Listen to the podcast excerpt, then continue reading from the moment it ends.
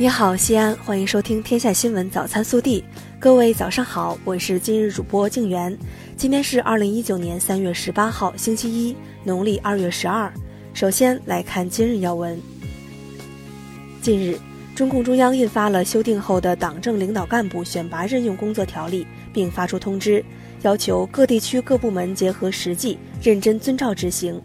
该条例共有十二章六十九条，自二零一九年三月三号起施行。二零一四年一月十四号，中共中央印发的《党政领导干部选拔任用工作条例》同时废止。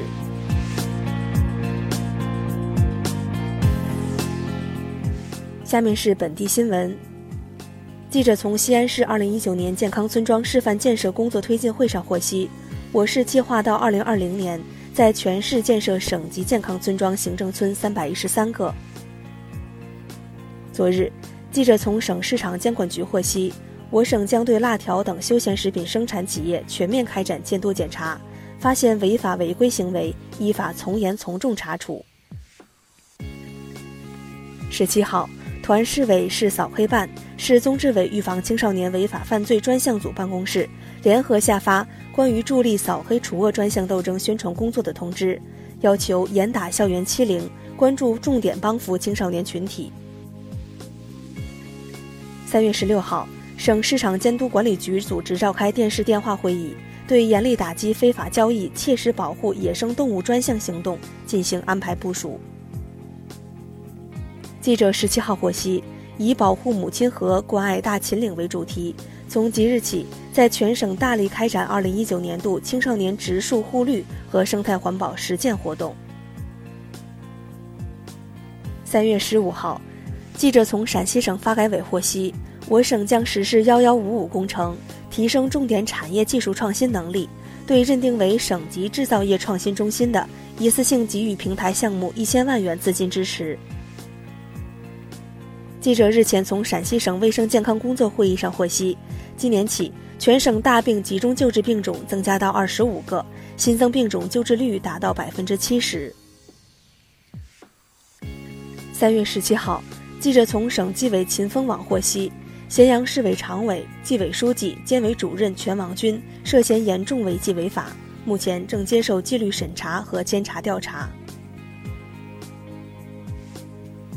三月十七号，咸阳市公安局交警支队等部门联合发布关于实施工作日机动车尾号限行交通管理措施的通告，决定在二零一九年三月十八号至二零二零年三月十三号实施工作日机动车尾号限行交通管理措施。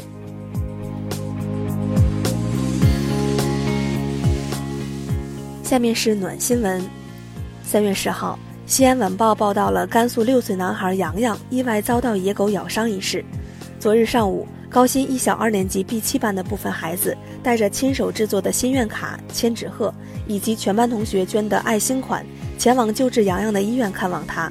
在同龄人的鼓励下，洋洋露出了久违的笑容。接下来是国内新闻。记者日前从国务院扶贫办获悉，二零一三年至二零一八年，我国连续六年超额完成千万减贫任务。六年间，全国累计减少贫困人口八千两百三十九万人。大棚房问题专项清理整治行动开展以来，各地经过多轮深入排查，摸清底数。截至十七号，全国共发现大棚房问题十六点八万个左右，涉及占用耕地十三万亩，整改工作在各地全面展开。排查出的八成大棚房问题已经完成整改。据中央气象台网站消息，十九至二十二号，中东部地区将出现一次较大范围、较强降温降雨过程，气温先后下降六至十摄氏度。南疆盆地、内蒙古中西部、甘肃西部等地的部分地区有扬沙或浮尘，局地有沙尘暴。在央视三幺五晚会曝光五毛食品。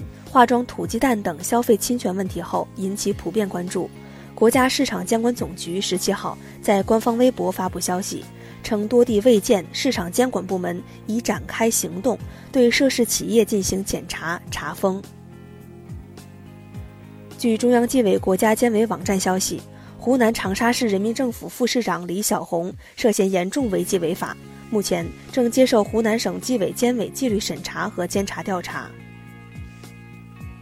日前，中国睡眠研究会发布了《二零一九中国青少年儿童睡眠指数白皮书》。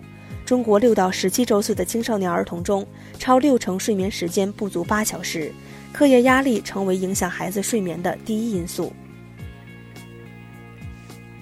记者从中国电子科技集团有限公司获悉。由中国电科中电力神子集团抓总研制的南极泰山站新能源微网供电系统，近日已完成安装、调试并网运行等任务。山西省有关部门十七号发布消息称，三月十五号，临汾市香宁县枣岭乡发生山体滑坡以来，救援人员昼夜奋战，全力施救。截至三月十七号上午十时，共救出被掩埋人员十六人。其中三人在救治过程中医治无效死亡，在现场搜救出七具遇难者遗体，还有十人失联。据山东省教育招生考试院官方微博消息，针对山东普通专升本考试疑似泄题一事，山东省教育招生考试院十六号发布声明称，已向公安部门报案。三月十七号上午。成都七中实验学校食堂管理问题成都市联合调查组举行新闻发布会，校长被解聘，责令重组学校董事会。粉条样品有霉斑不合格，其余十七个样品未发现问题。发现有人疑似制作虚假食材图片，已将犯罪线索移送公安机关。三家长涉嫌寻衅滋事罪被警方调查。上海市市场监督管理局日前发布最新网络平台销售智能马桶盖质量抽查结果，二十八批次产品中，十一批次被检出不合格，不合格检出率高达百分之三十九点三。